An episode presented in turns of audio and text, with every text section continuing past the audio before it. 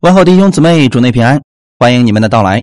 今天要进行的是我们哥罗西书的最后一讲，我们要进行的是哥罗西书的第四章九到十八节的内容。我们分享的题目叫“站在自己的位置上，尽心服侍主”。那我们一起先来做一个祷告。天父，感谢赞美你，谢谢你预备这时间，让我们一起能够在这里分享你的话语。在我们分享的时候，圣灵你在我们每一个人心里边来引导我们、更新我们，让我们把你的话语接到我们的心里边，然后活出来，成为我们生活当中的帮助。感谢赞美你，祝福今天的这段时间，让我们每一个人我们在你里边都能得着从你而来的供应和喂养，更新我们的心思意念与你的话语同步。帮助我们在生活当中能够见证荣耀你的名，感谢赞美主，奉主耶稣的名祷告，阿门。格罗西书的第四章九到十八节的经文，我们一起先来读一下。格罗西书的第四章九到十八节，我又打发一位亲爱忠心的兄弟阿尼西姆同去，他也是你们那里的人。他们要把这里的一切事都告诉你们。与我一同坐监的亚里达古问你们安，巴拿巴的表弟马可也问你们的安。说到这马可，你们已经受了吩咐，他若到了你们那里，你们就接待他。耶稣又称为尤士都，也问你们安。奉歌里的人中。只有这三个人是为神的国与我一同做工的，也是叫我心里得安慰的。有你们那里的人做耶稣基督仆人的以巴弗问你们安，他在祷告之间常为你们竭力的祈求，愿你们在神一切的旨意上得以完全，信心充足，能站立得稳。他为你们和老底家并希拉波利的弟兄多多的劳苦，这是我可以给他做见证的。所亲爱的医生路加和迪马问你们的安，请问老底家的弟兄和宁法，并他家里的教会安。你们念了这书信，便交给老底家的教会，叫他们也念。你们也要念从老底家来的书信，要对雅基布说：勿要谨慎，尽你们从主所受的职分。我保罗亲笔问你们安，你们要纪念我的捆锁，愿恩惠常与你们同在。阿门。我们今天分享的题目叫“站在自己的位置上，尽心服侍主”。这一点很重要。我们的主耶稣给我们每一个人都有自己的恩赐和位置，我们是站在不同的位置上在服侍我们的主耶稣。如果我们明白了这一点，你的服侍是既轻松又有功效，而且是越服侍越喜乐的。这个原则大家一定要记好了。如果你现在也在服侍神，结果你服侍的时候呢？越服侍，心里面觉得越苦越累，那一定是某一个环节出了问题。假如我们总是想站在别人的位置，或者羡慕别人的位置，那么既荒废了你自己的恩赐，也达不到预期的果效。弟兄姊妹，很多人总是说啊，我在教会所做的，我在神面前所做的，没有几个人能够看得到。我想站在讲台上，大家都认识我啊！我也想去弹琴，那站在众人面前，我想去唱诗歌，让大家都知道我是谁。其实，你不必去羡慕别人的位置。如果你有那个恩赐，你站在那个地方的时候，你也不要骄傲，因为你是在服侍主，你并不是在炫耀你自己。但如果说你没有那个恩赐，你只是在教会当中默默去服侍的话，也不要灰心，因为如果你确实认为你是在服侍主的话，神也不会亏待你。虽然我们站的位置不同，但我们与其他人一同在做主公，就一同得赏赐。神并不偏待我们，站讲台的、布道的和在教会厨房里边默默做工，在教会后边做清扫工作的，其实得的赏赐在那一次的服饰当中是一样的。只要我们一同做主公，当时的那个赏赐都是一样的。这就是主给我们每一个人服侍他的机会，让我们站在自己的位置上，尽心去服侍主，共同得美好的赏赐。所以，大家很多时候可能对服饰有一个片面的了解。今天透过这样的话语，让我们知道，我们每一个人是站在不同的位置上，做着不同的事工，但是我们得的赏赐，在那一次的服饰当中是一样的。今天我们会给大家分享到很多的人，你会看到保罗和他的同工们都是在同心合意的做主公，为了兴旺福音。他们是站在自己的位置上，互相帮助、互相扶持、互相得安慰。这也是我们每一个人的榜样。哈利路亚。那可能有人问的，那我在家里边服侍主呢？我现在要告诉大家的是，现在我所讲的是在教会当中的施工。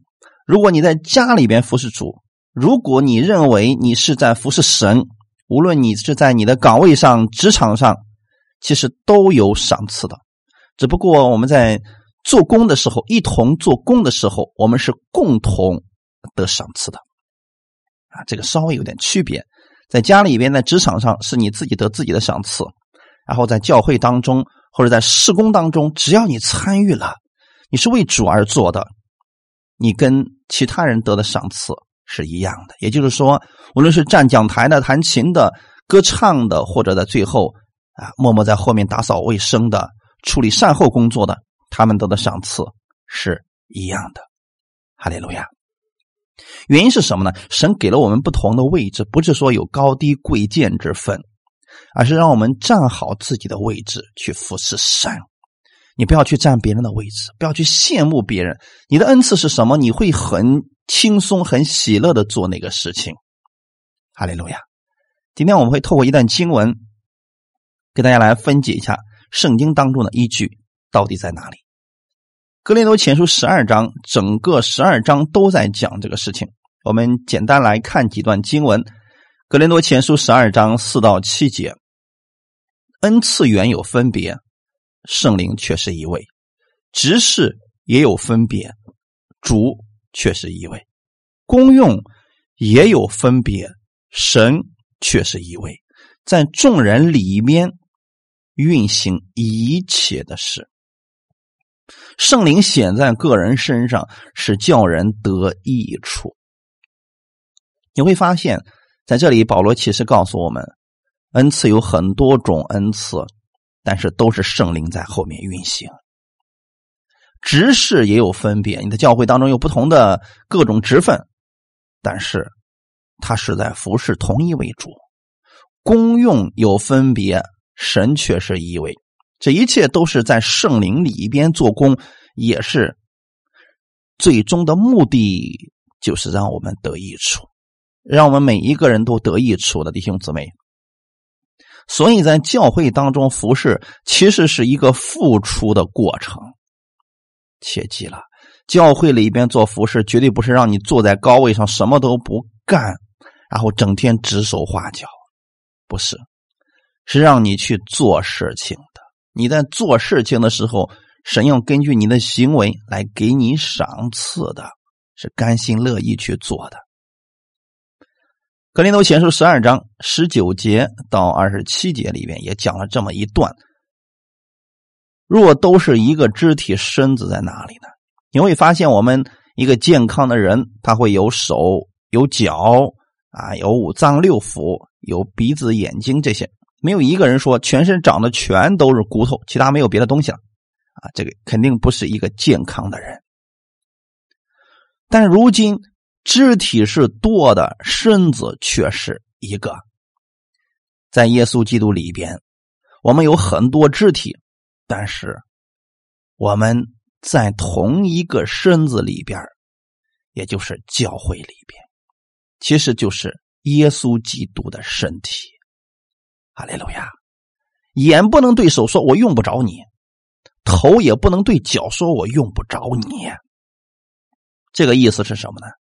眼睛你是比较重要，但你绝对不可以对手说“我用不着你”，我比你高，我比你重要。其实都是互相在帮助的。头也不能对脚说：“哎呀，你整天坐的那个鞋里边，我看着你都臭烘烘的，你没什么用处。”头不能对脚这样说，所以这是在服侍的过程当中，就算你是站讲台的，你在前面服侍的，你也不能看不起那个做卑微工作、在幕后默默服侍的那一群人。你不能说他你用不着他，你用不着的时候，你会发现整个服侍全部都会一片混乱。在门口接待的很重要啊，在厨房里边能够按时给大家做烧开水的特别重要啊。不单如此，身上肢体人以为软弱的，更是不可少的。意思是什么呢？人以为软弱，就是我觉得这个东西没有什么用，其实那都是不可少的。很多时候，我们的失败就是对于那些默默无闻的付出看不见，所以导致了教会当中问题不断。身上肢体我们看为不体面的。越发给他加上体面，不俊美的越发得着俊美，这又是什么意思呢？我们在服侍的过程当中，不要轻看那些在后面没有人知道的服侍，也不要看不起你们教会当中那些年老的人，那些没有什么用处的人，他每一个人都是有用处的。我们俊美的肢体自然用不着。装饰，但神配搭着身子，把加倍的体面给那有缺陷的肢体。这段话语的意思是什么呢？你在教会当中威望很高，你更要去服侍那些软弱的、那些目前为止什么都不会做的，或者说想服侍又不知道怎么去服侍那群人，你应该去带领他们。你信心大的，不要整天想着说牧师，你为什么你不安慰我？你要去安慰别人，因为你信心已经很大了，用不着牧师天天去安慰你了，你反而应该去安慰别人了。这就是说，俊美的肢体不用再装饰了，我们要加倍去给那些有缺陷的肢体去关心他们。这个目的是为了什么呢？免得身上分门别类，就是不伦不类了。难道因为你右脸上长了一颗痣，你就化妆的时候只画左脸吗？肯定不会啦。就是因为右脸上不美，所以你会给它擦上粉，让它跟左脸一样美。这一点就是服饰的原则，你得站在你的位置上。做好这个事儿，所以弟兄姊妹，不要对你们教会当中某一个软弱肢体的问题大肆宣扬。你是暂时没有问题，不代表你永远没有问题。所以在教会当中服侍的时候，嘴巴一定要管严了，不要见人就说：“哎呀，那谁谁谁家里又发生什么事呢？谁谁谁最近又软弱了，又干了什么什么什么。”遇到这样的人，你一定要制止他。这就等于说。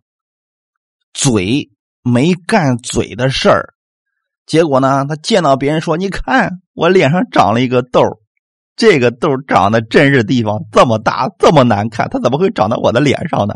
你的嘴会不会这么说呢？当你身上的肢体不美的时候，你会给它盖起来。那么，对于你教会的弟兄姊妹，你也要如此，不要用你那张嘴。叭叭叭把教会里边所有的事都往外讲。肢体之间是要彼此相顾的，这是服侍的原则。二十六节到二十七节说：若一个肢体受苦，所有的肢体就一同受苦；若一个肢体得荣耀，所有的肢体就一同快乐。所以你要看你教会弟兄姊妹，他就是你的肢体。他有羞辱，你给别人讲，你跟他一同得羞辱。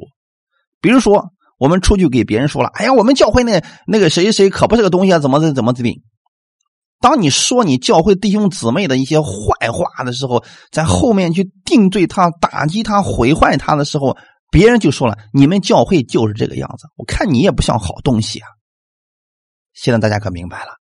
如果你出去告诉别人的是我们教会当中，今天神又在我们教会某一个弟兄姊妹身上做工了，感谢主。你知道这一个弟兄姊妹身上有荣耀，你给别人去讲的时候，别人会说：“哇，你们教会好，神好爱你们教会呀。”是不是完全不一样了？所以这就是服侍，看到软弱的，看到不足的，看到缺陷的，我们去补足它，而不是毁坏它。你们。就是基督的身子，并且各自做肢体，意思是什么呢？弟兄姊妹，我们要站在自己的位上。你是嘴，要管好你的嘴；你是手，就做好你的手。但是要彼此相顾。你们就是基督的身子。我们所有信耶稣的人，都是耶稣基督身子上的肢体。弟兄姊妹可叫知道什么叫肢体吗？就像手啦、脚啦、眼睛啊、鼻子啊、嘴巴这些，这些都属于肢体。但是身子就是耶稣基督。你是在毁坏你的弟兄，没错，实际上你也是在毁坏你自己。这叫一荣俱荣，一个受辱了，一同受辱，一样的弟兄姊妹。要不然你试试看，在你的手上扎一下，看其他地方会不会疼？一样的呀，所以我们在耶稣基督里边要看到我们弟兄姊妹是这个样子的。格林多前书第十二章二十九到三十节的内容，岂都是使徒吗？岂都是先知吗？岂都是教师吗？岂都是行异能的吗？岂都是得恩赐医病的吗？岂都是说方言的吗？岂都是翻方言的吗？这句话的意思是什么呢？在恩赐方面，其实也是不同的。一个教会当中，他的恩赐也是有分别的。不要羡慕别人是使徒，说抓我也要使徒这个恩赐，你得给我这个恩赐，让我去做使徒。不要因为别人是先知的恩赐，你说抓我也要做先知。所以今天有一些。极端的教会就出现一个问题：一个教会全都是使徒。那么保罗的这一句话语对他们就有用了。还有一些教会全都是先知，你一去全给你发预言，从老到少人个个都会发预言。其都是教师吗？其都是行异能了吗？如果一个教会里面只有一种功能，那么这个教会一定是不健全的教会了。所以你得站在你的位置上。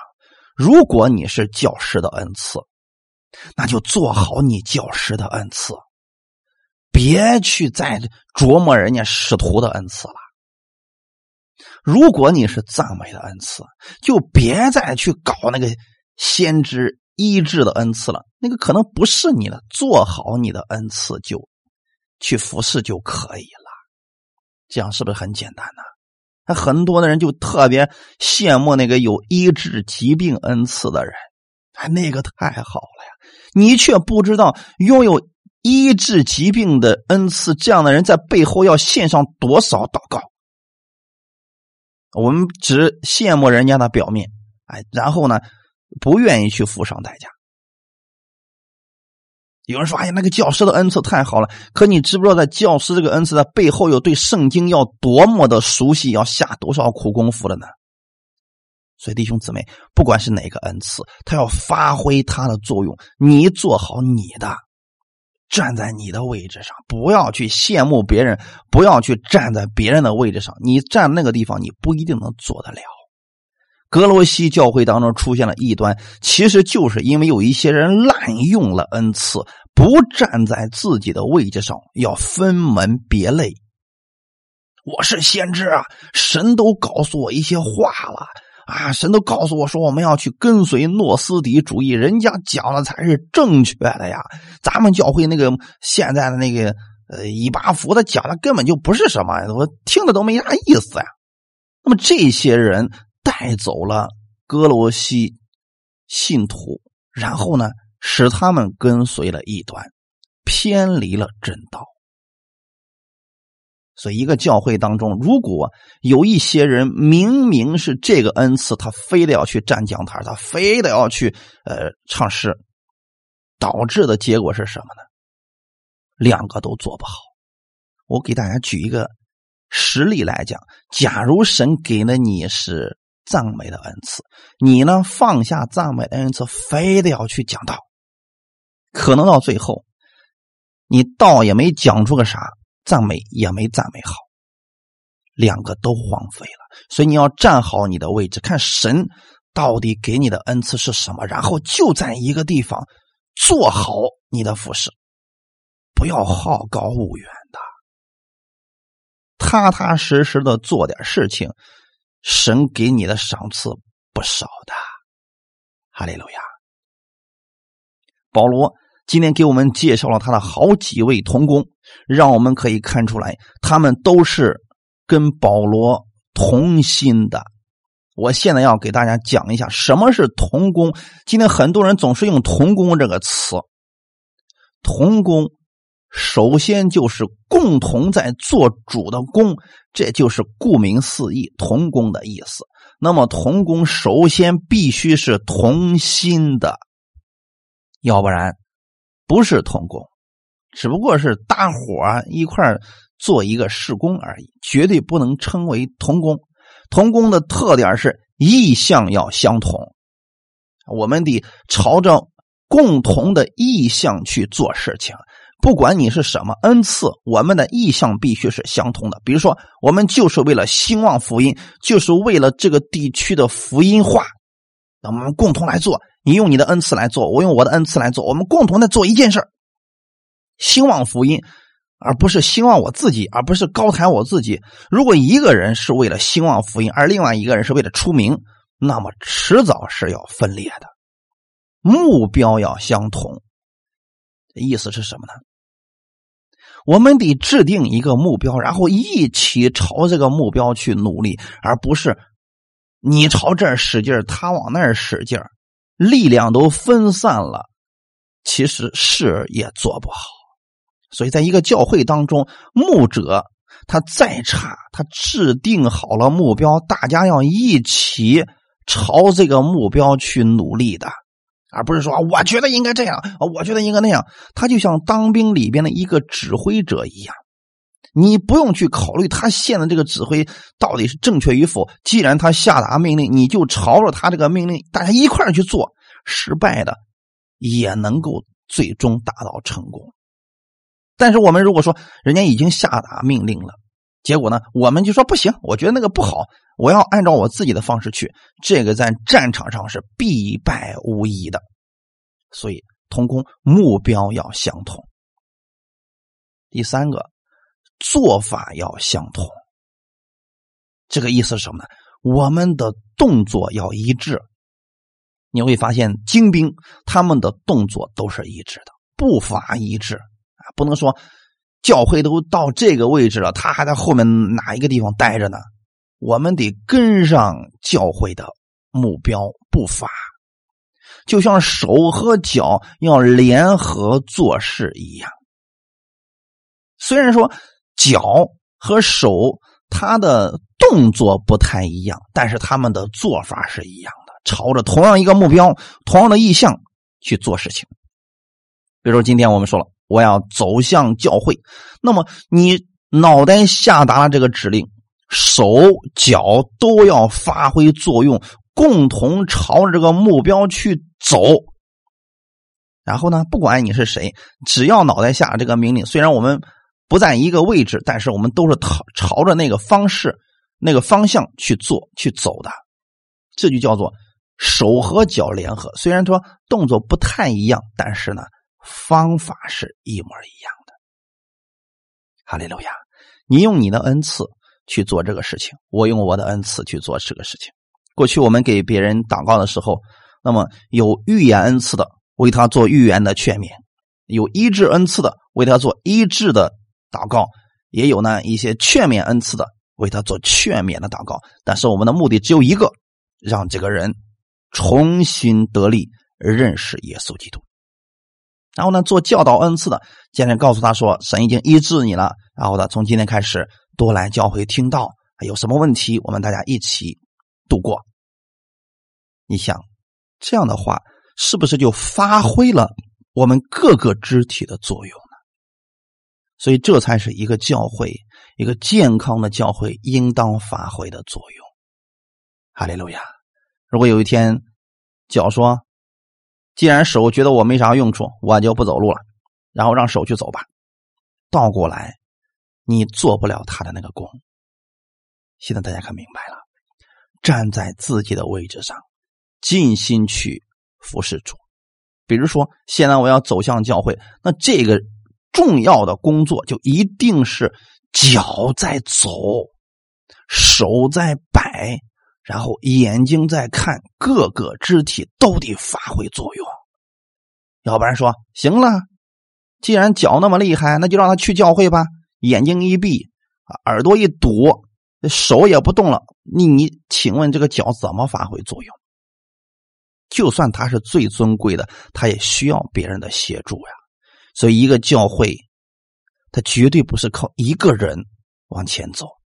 当你的教会出现问题的时候，不要去埋怨别人，你得看你有没有尽到你的职分。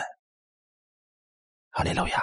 就我们很多时候有律法的思维的时候，我们一出问题总是觉得是别人的错。其实我们每一个人都有责任的。教会是一个大的家，我要看我有没有发挥作用，在我服侍的这个职分当中有没有尽到我的本分。每一个人如果都尽到自己的本分了，这个教会将是健康的教会，有任何问题都不怕的。哈利路亚，这一点很重要。所以从现在开始，我给大家来分享保罗的几位同工。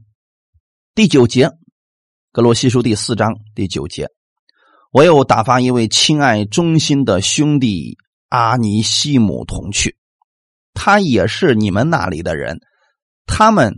要把这里的一切事都告诉你们。这阿尼西姆到底是谁呢？啊，保罗对他的称赞是亲爱忠心的兄弟。这阿尼西姆原本是菲利门的奴仆，买来的奴仆，但是因为他偷了他主人的财物潜逃了，在罗马被捕入狱了，正好跟保罗关在一块儿去了。在监狱当中呢，保罗带领他信主了，所以在本节，保罗称他是一位亲爱忠心的兄弟。这句话的意思是什么呢？别人的过去，你不要总是打听，那过去说明不了现在，你也不能用过去来评判人家的现在。世人可以这么去评判，我们千万不能这么去评判。因为主耶稣圣灵更新一个人，每天都在更新。你过去觉得这个人不行，现在不代表他不行。过一会儿我们会再次给大家讲到这一点。可见呢，主耶稣基督的恩典确实可以改变人。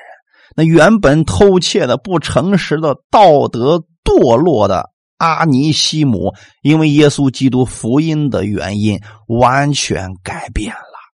甚至使徒保罗认为，他也可以受差遣，跟随推基谷到哥罗西教会去做见证了。按照腓利门书的记载，保罗曾极力的为阿尼西姆求情，称他是我在捆锁中所生的儿子。可见阿尼西姆是真的悔改。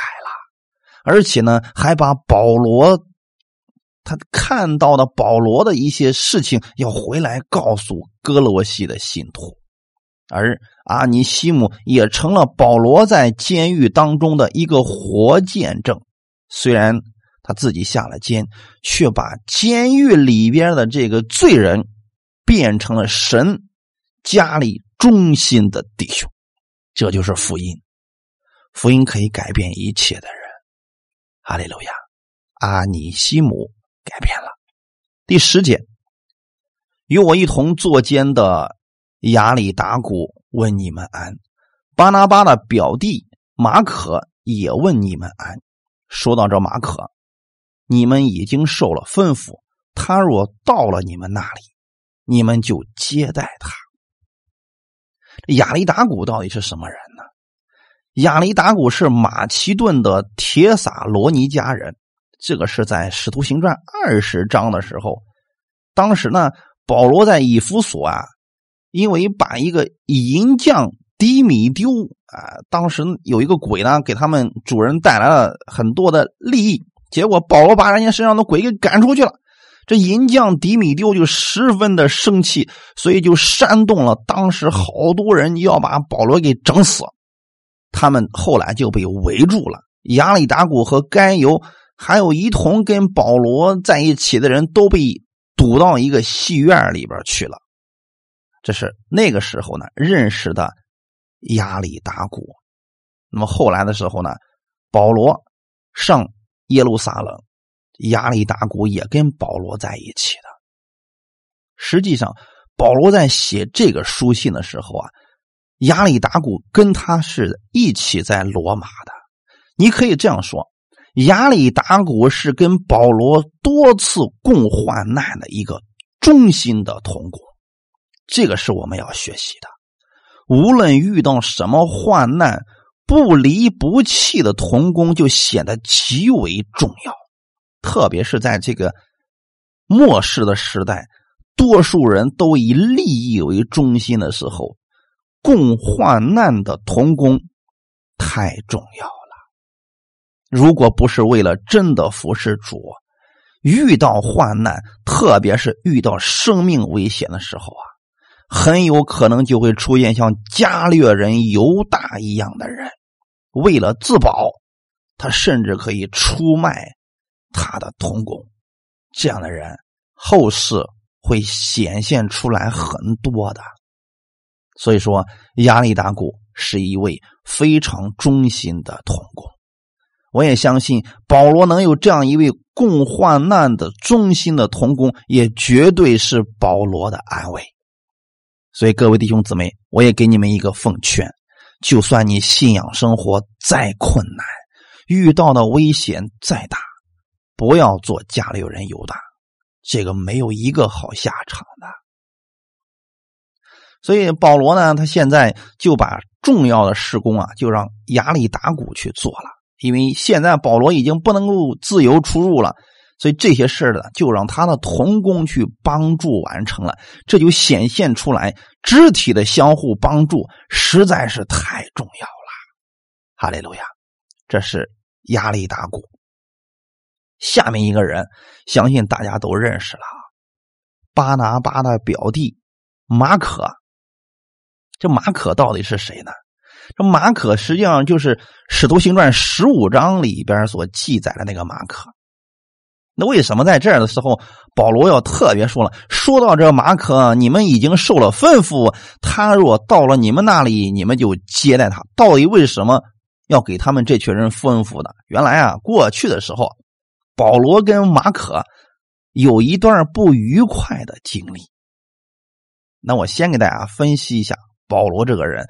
保罗这个人呢，他当然是一位非常忠心的神的仆人了。可是呢，就是做事儿啊。就一根筋啊！我说你不行就不行，你就别再跟我通过了，我不要你了，说啥都没用。可能是那种性子特别直的人。那么当时到底发生什么事呢？保罗在第一次宣教旅行的时候啊，在半路上，这个马可受不了了，离开了。其实这个马可是个富二代，家里很有钱。那肯定也没受过什么苦啊，他跟人家亚里达古比起来，那就差远了呀。但是呢，他有一颗心，愿意跟着保罗，我们也猜不透当时他为啥要跟着保罗。可能是保罗名气比较大吧，也可能保罗四处游荡，马可觉得有意思吧，也可能是因为巴拿巴鼓励了他的缘故吧。这个巴拿巴当时跟保罗是同工啊，其实这两个人真的是一对非常好的一对搭档啊。保罗和巴拿巴，巴拿巴在劝慰方面特别有恩赐，那保罗在教导方面那也特别棒啊。俩人绝对是绝配了，可惜啊，后来没办法通工了。这段经文我们要一起来看一下，《使徒行传》十五章三十六到四十一节，《使徒行传》十五章三十六到四十一节。过了些日子，保罗对巴拿巴说：“我们可以回到从前宣传主道的各城，看望弟兄们，景况如何。”巴拿巴有意要带称呼马可的约翰同去，但保罗因为马可从前在庞菲利亚离开他们，不和他们同去做工，就以为不可带他去。于是二人起了争论，甚至彼此分开。巴拿巴带着马可坐船往居比路去了，保罗节选了希拉。也出去，蒙弟兄们把他交于主的恩中，他就走遍叙利亚、基利加，兼顾众教会。好，虽然经文不太多，但是里边的事件却发生的很曲折。什么曲折呢？我刚才说过了，本身保罗和巴拿巴是非常好的一对搭档，可以称之为最佳拍档了。可是，就是因为巴拿巴说：“这次我们一块去，能不能带着马可一块去啊？”保罗就说了：“以前我们就带着他去，结果在半路上受不了苦了，偷偷给我跑回去了。这一次说啥也不带他去。”于是，巴拿巴和保罗就因为马可这个事儿，就二人起了争论。我在一开始特别告诉大家。如果说同工不能同心，没有办法再继续下去了。那么此时看来，巴拿巴并没有顺从保罗的意思，而是固执己见。我非得要带马可，你要不同意，那么咱俩就分道扬镳好了。二人起了争论，可能在此时，巴拿巴说：“你要不愿意带马可，我就跟你分开。”我跟马可一道，那么保罗也肯定啊，那行啊，所以他俩就分开了。分开之后呢，巴拉巴就带着马可往居比路去了。虽然都是在做主公，但你会发现一个问题：圣经上就从那个时候开始，再也没有提到巴拿巴的事情。所以这是巴拿巴的一个损失啊。其实我们应该很清楚的明白，神给保罗的恩赐就是给外邦人传福音，而作为同工巴拉巴，你就算有有了意见分歧的时候，你应该先顺服保罗的安排，但是他固执己见，结果呢，两个人因为一个人，结果分开了。巴拿巴不知道后来如何了，圣经上再也没有记载，但是记载到了马可。马可从那个时候开始跟保罗之间就没有什么联系了。那么神又重新给保罗预备了一个童工，名字叫希拉。希拉实际上是代替了巴拿巴的位置，所以我说这是巴拿巴的可惜之处啊。其实他是很有恩赐的一个人，可惜啊，走错路了。我也不是说他不跟保罗一块服侍他就错了，只是说他的路线不能够跟保罗在一致，目标不同了，意向也不同了，所以就不能再做同工了。所以保罗又选了一个希拉，跟他也同样是目标相同、意向相同、做法也相同的，结果跟保罗就一起继续传福音。所以四十一节就说了。他们就走遍了叙利亚、基利家，兼顾众教会。所以，从使徒行传十五章以后，你会发现没有提到巴拿巴的事情，开始出现了希腊。所以，各位弟兄姊妹，我现在要告诉你们一个劝勉：不要轻易离开你现在的职分。你有一个教会去服侍神，有这个平台是好的。假如你说我自己了不起了，我要自己单干。如果你们那个牧师或者说你那个带领人，他走的是神的路线，你离开了，一定是你的损失。多年以后，马可重新回来了，又跟保罗同工了。我是说，保罗在这一点上做的很好。他没有就着这个事一辈子不放过马可。当马可再次愿意跟他同工的时候，那么保罗肯定要告诉他：我的意向是什么，我的目标是什么。你要愿意跟从我，听我的话，否则那就不要谈了。从那时候开始呢，马可就一直跟着保罗。所以这个时候呢，可能有一些教会也知道马可的事了，所以保罗就特意嘱咐哥罗西的教会说：马可到了。你们一定要好好接待这小伙这小伙还是不错的，因为他已经悔改了，已经重新振作起来了，而且现在一直被主重用，这个是好事啊。马可从那个时候成长了之后，就一直跟随着保罗，到保罗晚年的时候，直到保罗殉道之前，马可都再也没有离开过。所以你想想。我们能得到这样的一位能够一生走到底的童工，不容易啊！福音本身在传的时候就比较难，有很多的逼迫患难。我们每一个人都有软弱，童工之间是需要这样彼此来安慰的。特别是能找到一生能够走下去一条路的童工，那是何等宝贵的一个事儿啊！在提摩太后书四章十一节，你会发现在保罗晚年的时候啊，他提到了马可的服饰，独有路加在我这里。你来的时候要把马可带来，因为他在传道的事上与我有益处。他一直在服侍保罗呀。括号里边告诉我们的是，他在我传道的事上服侍我。你会发现，在这个事儿上，马可比巴拿巴要谦虚多了。不能因为事件的意见不同，马上分道扬镳。马可是一直在服侍保罗，跟随保罗呀。所以在这里我们可以看出来，他马可这个小伙其实真的很好，可能那时候只是年轻而已吧。马可是彼得也是很亲密的通过，所以马可这个人可能人缘还是不错的啊。只是原来的是，呃，经历的事太少吧？连彼得也称马可为自己的儿子啊，所以可见啊，在使徒时代，保罗和彼得都共同器重的这个年轻人，那就是马可了。所以对马可来讲，我们要对他有一个了解。再看十一节，格罗西书四章十一节，耶稣又称为尤士都，也问你们安。奉歌礼的人中，只有这三个人是为神的国与我一同做工的，也是叫我心里得安慰的。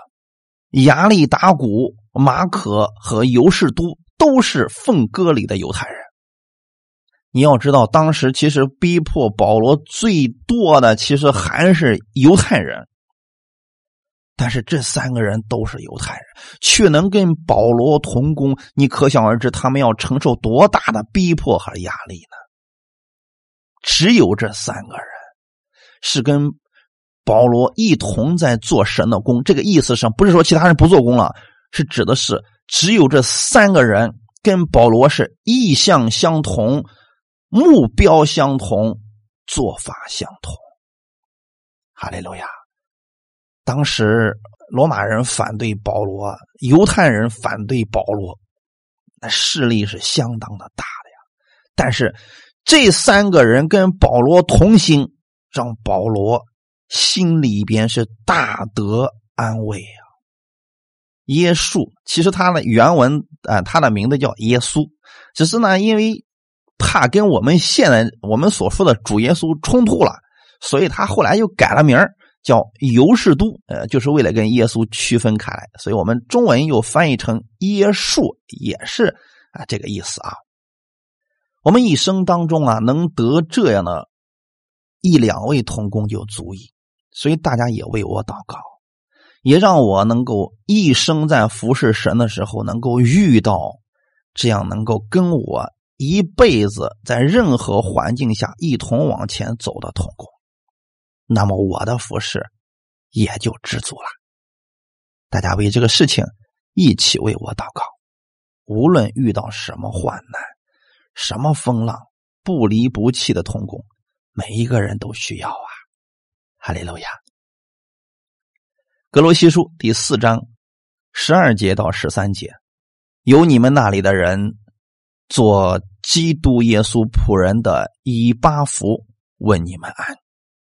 他在祷告之间，常为你们竭力的祈求，愿你们在神一切的旨意上得以完全，信心充足，能站立得稳。他为你们和老底家并希拉波利的弟兄。多多的劳苦，这是我可以给他做见证的。在这里提到了另外一个人，叫以巴弗。我们一开始的时候，哥罗西书第一章就提到了以巴弗这个人。那以巴弗到底是什么人呢？有一些资料里面就显示说，他很有可能就是哥罗西教会的创始人。啊，这个哥罗西教会呢，应该就是以巴弗在那儿做讲道的。因为这里面就特别提到说，做基督耶稣仆人的以巴弗问你们安。一般来讲，保罗这样去称呼一个人的时候，一般这个人就是在教会里边做带领的或者做讲道的。这样的一个人呢，我们看出来以巴弗也是非常忠心的呀。他有了事儿了，教会里边出现异端了，不知道该怎么走了，千里迢迢去罗马找保罗，我该怎么办？很谦卑的去询问保罗：“我现在教会该怎么办？”所以呢，正好啊，这一次回来也把保罗的一些从神而来的旨意带到了哥罗西教会，就是把这封信带回来，让所有的哥罗西信徒们都知道，有很多人走错了，我们在真道上偏离了，我们现在要重新回转过来。所以这就是以巴弗。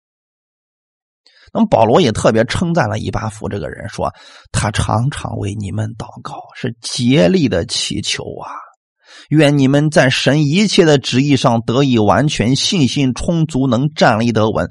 保罗为什么要提到这个事情？是告诉哥罗西的信徒们，你们的牧者为你们已经尽力在服侍，已经尽心在服侍了。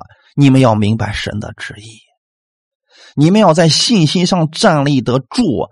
要在真道上站立得稳，别走偏了。其实这就是保罗对哥罗西人的劝告了。以巴弗是知道他们走错了，可是可能以巴弗在这真道方面不知道怎么去教导，所以保罗借着这封信告诉以巴弗：“你把这封信带给你的信徒们，也告诉你的信徒们我在做什么。”我在这种情况之下，我都没有偏离主道。你们要重新站立，要信心坚定。哈利路亚！感谢赞美主。所以我们可以看得出来，这以巴弗其实也是真的是一位神的仆人呐。他没有说我的教会啊，我想怎么带就怎么带。你保罗，你也没有必要非得插手我教会里人太多的事他。知道教会的问题，然后去询问保罗，我该怎么办？而保罗也无私的去教导了以巴弗以及教会里边的各信徒。所以，我们每一个做神的仆人的人，我们应该有一种国度的胸怀，就是不要把你自己局限于某一个教会。我们是普天之下，但凡是为主耶稣做工的，其实都是耶稣基督的教会。不是你的，我的，是耶稣的。哪一个教会出了问题了，我们知道了，我们都应该尽力去帮助他们，千万不可各自为政，互相敌对啊！这正好就上了魔鬼的当了。看一下十四节，所亲爱的医生陆家和迪马问你们安啊，陆家就是《陆家福音》和《使徒行传》的呃作者。这是在保罗第二次宣教旅行过程当中啊，遇见了陆家啊，所以说陆家就跟着保罗一直跟到保罗死去啊。所以说，保罗的另外一个非常忠心的私人医生啊，陆家非常棒啊，一直跟随保罗。保罗去哪儿，他去哪儿。最后，保罗死在罗马了，他就跟保罗一块儿在罗马了。还有另外一个人迪马，保罗的第一次在罗马下监的时候呢，迪马跟保罗在一块儿。但圣经上并没有提这个迪马什么时候信主，跟保罗什么时候一起做工。但是你会发现，这么多的童工当中，唯独没有称赞迪马，原因是什么呢？其实，在保罗殉道之前，迪马就离开了保罗，往铁撒罗尼家去了。在提摩太后书第四章第十节说的很清楚：迪马贪爱现今的世界，离开了。所以你会发现，迪马的情形跟马可是刚好相反。虽然他们，呃，迪马一开始的时候挺好的，可是后来的时候呢？贪爱世界，离开保罗了。但是马可正好相反，一开始呢没那么大的信心，可能贪恋世界，可能软弱，逃跑了。可是后来的时候呢，一直走到底了。我们不要学迪马，我们可以像马可一样，一开始软弱，生命小，我们可能跟随不了。但是，一旦你明白了耶稣基督的恩典，就不要再中途无功而返了。今天有很多的神的仆人是热心在服侍主。什么叫热心呢？凭着自己的意思在服侍啊。所以遇到困难，他很容易就像迪马一样离开主，回到世界，不再去遵从神给他的那个旨意了。这叫热心服侍，热心服侍最终的结局是有始无终，经不起考验。遇到问题、遇到患难，就会离开他服侍的道路。马可不一样，一开始软弱，可是后来明白神的恩典之后，一辈子跟随，再也没有离开。可能在这个时候，保罗已经看到了迪马的问题，所以没有称赞他。到后来的时候，确实给他也说明了迪马离开了。所以圣经当中给我们看到了，作为童工，有离开的，有一直跟随到底的，这是很正常的事儿。所以你在教会当中服侍，如果一个阶段有童工离开了，你也不要灰心，神会给你预备新的童工。但如果你有一个童工已经跟随你一起很多年，要彼此珍惜，切记不要因为一点小事就离开，那是损失啊，弟兄姊妹们，这是我给你们的劝勉。看最后三节，《格罗西书》四章十五到十七节，请问老底家的弟兄和宁法并他家里的教会安，你们念了这书信。便交给老底家的教会，叫他们也念。你们也要念从老底家来的书信，要对雅基布说：勿要谨慎，尽你从主所受的职分。宁法到底是什么人呢？老底家教会的弟兄。有一些资料上显示说，宁法很有可能就是老底家教会就在他家里边而且呢，哥罗西教会和老底加教会有很多的交往，因为他俩离得比较近的缘故吧。所以两处教会呢有很多相似之处，而哥罗西教会呢是在菲利门的家里边，老底家教会是在宁法的家里边。初代教会啊发展的非常快速的原因，是因为有很多爱主而富有的家庭，他们愿意提供地方做聚会之用，这样的话，教会呢就会快速的被建立起来。而且在家庭当中也很容易带领人去信主，信徒之间颇有亲切感，而且大家呢也比较放松，所以爱体验的就比较充足一点啊。我不是说大教堂不好，只是如果我们在冷冰冰的一个氛围当中去认识神的话，其实会让主耶稣的恩典就大打大打折扣了。其实各地教会原本都是基督的。是耶稣基督的身体，说各地教会的行政它是独立的，它并不属于任何人或者任何团体。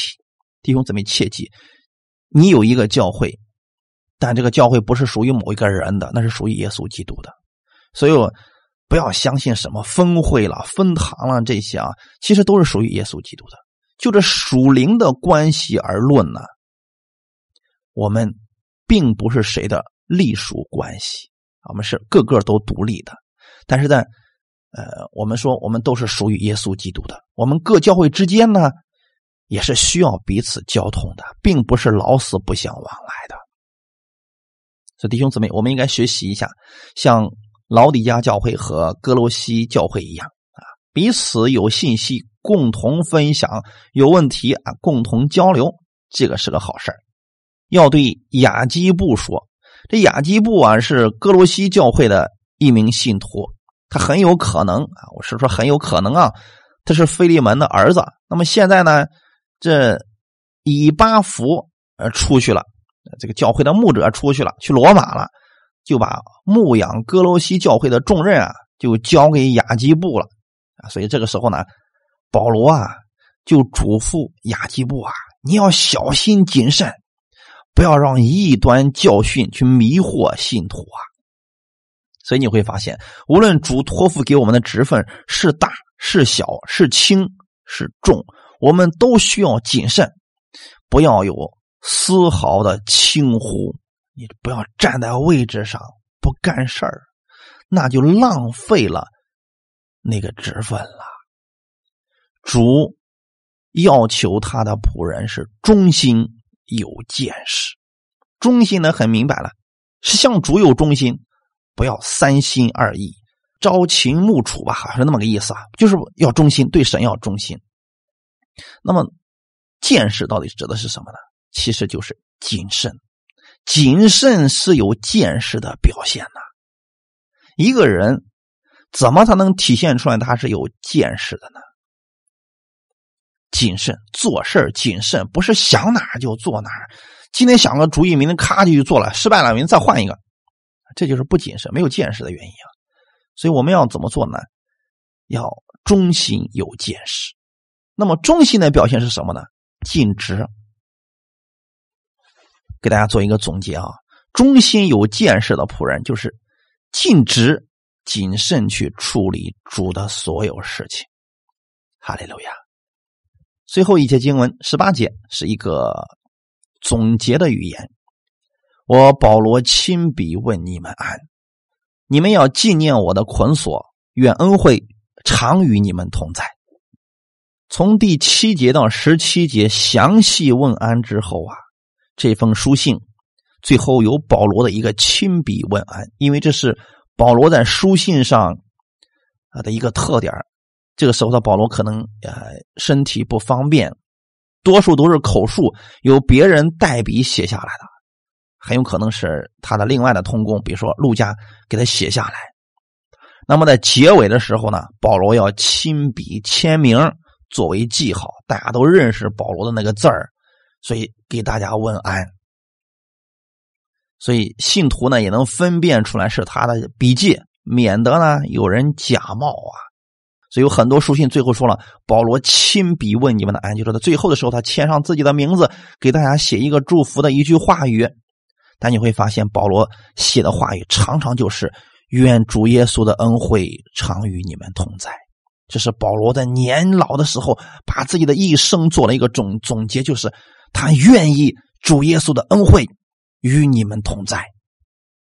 感谢赞美主！我在今天的时候也愿意主耶稣的恩惠常与你们同在。不希望你们活在律法下，不希望你们活在错误当中。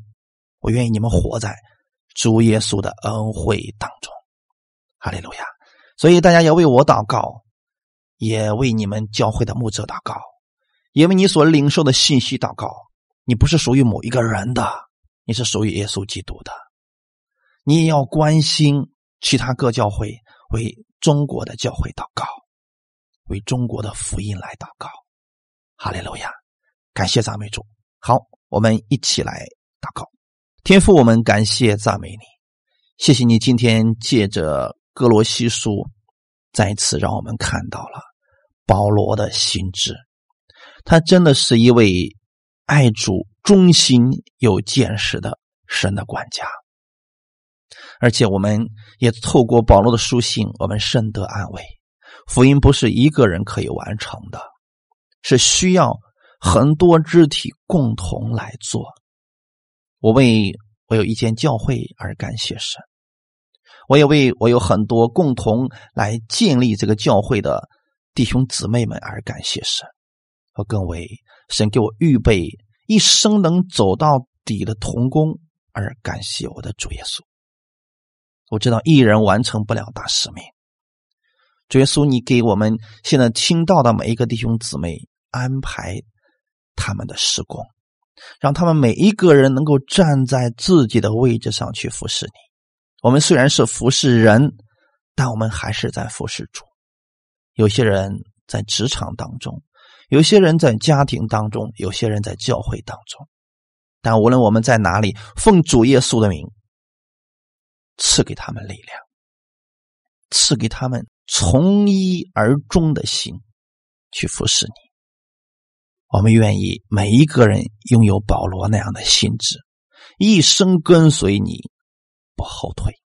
我们知道这样的人，主你必给他留的有大赏赐。赐给我每一个弟兄姊妹这样的信心和力量，让我们在遇到任何问题的时候，我们可以彼此鼓励，因为我们是肢体，我们是一家人，我们一家人是一荣共荣、一辱共辱的。主耶稣帮助我们每一个人，圣灵在我们每一个心里边，每一个弟兄姊妹的心里边扎下这彼此相爱的种子，让我们在耶稣基督里边。任何时候，我们彼此相顾，彼此扶持，在真道上，我们意向相同，目标相同，动作相同，我们一起往前走。感谢赞美你，一切荣耀都归给你。愿每个弟兄姊妹手中所做的工作都荣耀我们的天赋。以耶稣基督之名祷告，阿门。